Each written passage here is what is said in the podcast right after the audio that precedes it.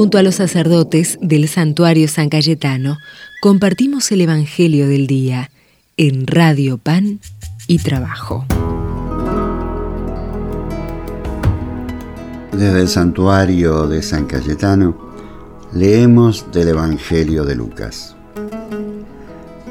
En aquel tiempo el Señor envió 72 y los mandó por delante de dos en dos a todos los pueblos y los lugares a donde pensaba ir y les decía, la mies es abundante y los obreros pocos. Ruegan al dueño de la mies que mande obreros a su mies. Pónganse en camino, miren que les mando como corderos en medio de lobos. No lleven mochilas, ni valijas, ni sandalias, y no se detengan a saludar a nadie por el camino. Cuando entren a una casa digan primero paz a esta casa. Y si allí hay gente de paz, descansará sobre ellos la paz de ustedes, si no volverá a ustedes. Quédense en la misma casa, coman y beban de lo que hay, porque el obrero merece su salario.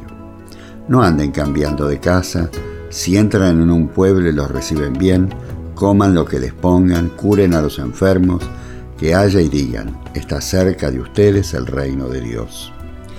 Cuando entren en un pueblo y no los reciban, salgan a la plaza y digan, hasta el polvo de su pueblo se me ha pegado los pies. Nos lo sacudimos sobre ustedes. De todos modos, sepan que está cerca el reino de Dios. Les digo que aquel día será más llevadero para Sodoma que para ustedes. Los 72 volvieron muy contentos y le dijeron, Señor, hasta los demonios se nos someten en tu nombre.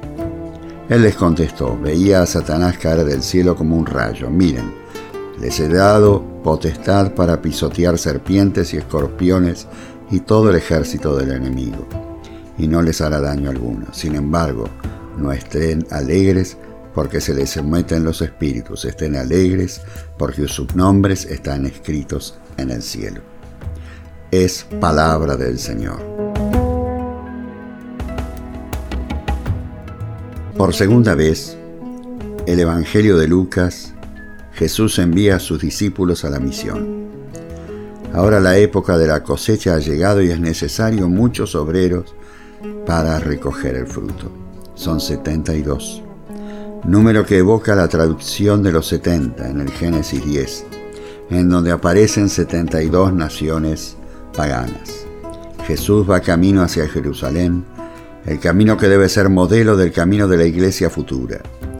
Salen de dos en dos para que el testimonio tenga valor jurídico según la ley judía.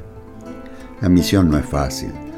Debe llevarse a cabo en medio de la pobreza, sin grandes mochilas ni provisiones. La misión es urgente y nada puede estorbarla. Por eso no se pueden detener a saludar durante el camino.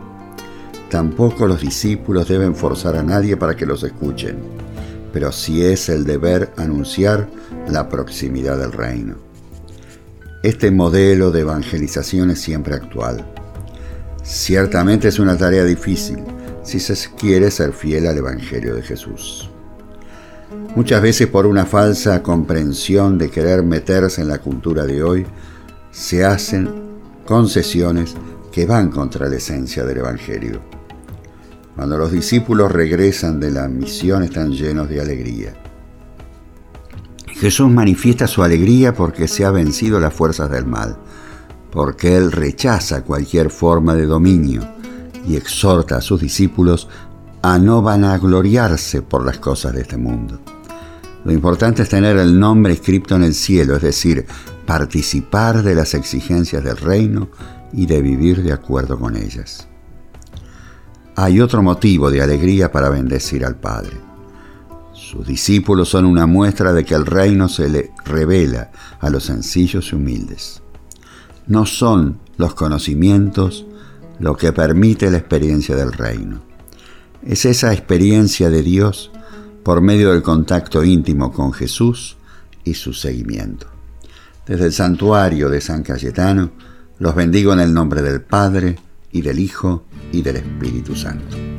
Amén. Somos pueblo de Dios, iglesia peregrina, como una gran familia que camina